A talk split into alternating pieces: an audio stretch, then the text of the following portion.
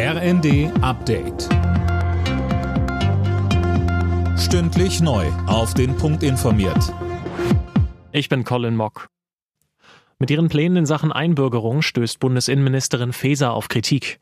Menschen aus dem Ausland sollen künftig bereits nach fünf und nicht wie bisher nach acht Jahren einen deutschen Pass bekommen können, wenn es nach der SPD-Politikerin geht. Der parlamentarische Geschäftsführer der Unionsfraktion Frei monierte im ersten, dass dann die eigentliche Integration vieler auf der Strecke bleibt. Das ist ja nicht einfach nur ein Blatt Papier. Das hat etwas mit Identifikation und Zusammenhalt zu tun. Daran sind auch aufenthaltsrechtliche, reiserechtliche, wirtschaftliche Konsequenzen geknüpft. Und deshalb glaube ich, ist es ganz entscheidend, dass man damit auch vorsichtig umgeht. Die EU-Länder wollen die Aufnahme von Flüchtlingen in Zukunft besser koordinieren.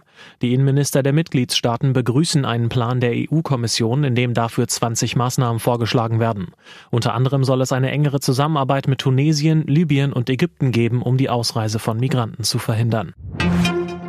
Die FDP hat sich erneut für die Erdgasförderung durch das sogenannte Fracking ausgesprochen.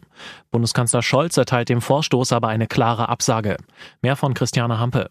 Fracking ist für Bundeskanzler Scholz keine Alternative. Für ihn lohnt es sich nicht, Hirngespinsten nachzujagen.